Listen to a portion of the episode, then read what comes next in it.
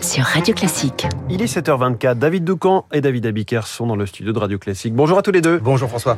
L'info politique avec vous, David Doucan, chaque matin, rédacteur en chef du service politique du Parisien. Euh, Depuis le début de cette euh, saison présidentielle, les planètes semblent bien alignées pour Emmanuel Macron. Sondage stable, socle électoral solide et des oppositions souvent divisées. Mais il ne faut surtout pas aller dire au président que c'est gagné d'avance. Non, il ne, le supporte pas. Ceux qui ont montré devant lui un peu trop d'optimisme l'ont regretté. Et c'est vrai qu'il y a en Macronie une tendance naturelle à l'arrogance, à l'image d'ailleurs de leur chef. Mais lui a pris les coups du quinquennat en pleine figure, donc il a atténué au fil des ans ce défaut. Mais il perdure dans son camp, surtout chez ceux souvent issus de la société civile qui manquent parfois d'expérience politique. Et puis il y a ces ministres qui manigancent en ce moment pour être renommés en 2022 comme si la campagne était une formalité. Alors Macron, mais aussi ses grognards comme Richard Ferrand ou Christophe Castaner ont fait passer le message, surtout pas de triomphalisme.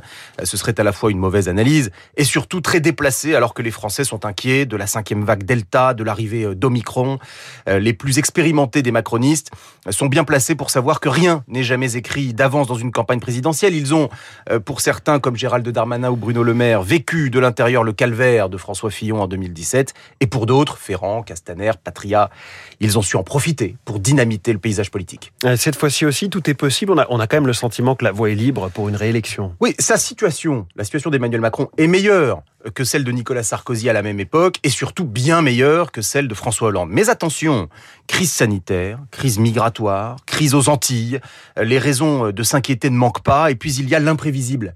Un élu très au fait des sujets régaliens imagine le pire. Je cite, le risque terroriste reste très élevé dans le pays. Ils peuvent vouloir déstabiliser la France avec un attentat dans une crèche à quelques jours de l'élection. Fin de citation.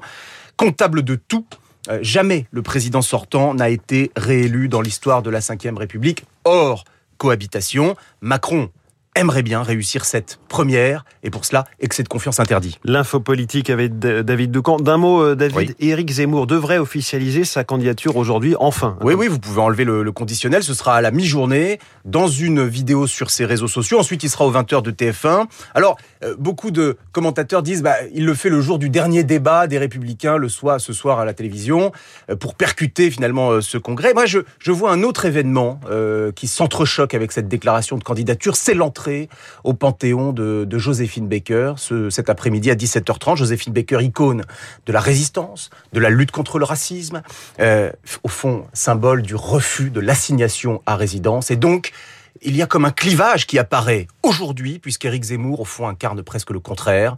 Et ce clivage, ce sera celui de la présidentielle de 2022. David Doucan, merci David. Et justement, David Abiker, à la une de la presse ce matin, Joséphine Baker.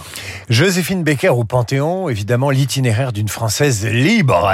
À la une du Figaro, la Vénus noire en uniforme de l'armée de l'air. Le Panthéon attend Joséphine Baker, titre Le Parisien. Ceci dit, ceci dit, pour vendre des journaux ce matin, mieux vaut mettre à la une le ballon d'or de Lionel Messi qui reçoit cette distinction pour la septième fois. Et à la fin, c'est Messi qui gagne, titre La Provence. La Provence qui titre aussi sur le variant Omicron. Le monde à cran. Pour les échos, c'est l'état d'urgence face à Omicron. Les échos qui font la une sur la nouvelle donne démographique française qui aura un impact sur le versement des retraites. Libération titre, lui, sur le coup de barre de la justice dont les personnels sont en souffrance. L'opinion s'intéresse enfin à la déclaration de candidature d'Éric Zemmour aujourd'hui. Un grand saut dans le vide, estime le journal. Merci David Abiker. Votre revue de presse tout à l'heure à 8h30. Bonjour Renaud Blanc. Bonjour François Geffrier. Votre invité ce matin. Eh bien, c'est Pascal Bruckner. Pascal Bruckner pour parler dans notre studio de Joséphine Baker et de son entrée au Panthéon. Vous ne le savez peut-être pas, mais le philosophe est partie de ces personnalités qui se sont battues pour cela, qui se sont mobilisées pour que la République rende hommage à cette femme hors du commun. Bruckner, Becker et la victoire de l'universalisme français à 8h15. On reparlera de Joséphine Baker dans le journal imprévisible de Marc Mais aussi avec ma consoeur du Figaro, Eugénie Bastier. Le Panthéon, la campagne présidentielle et la candidature d'Éric Zemmour. Le polémiste doit l'annoncer aujourd'hui sur les réseaux sociaux. Eugénie Bastier dans Esprit Libre, juste après la revue de presse de David Abiker. Dans une minute, le journal de 7h30.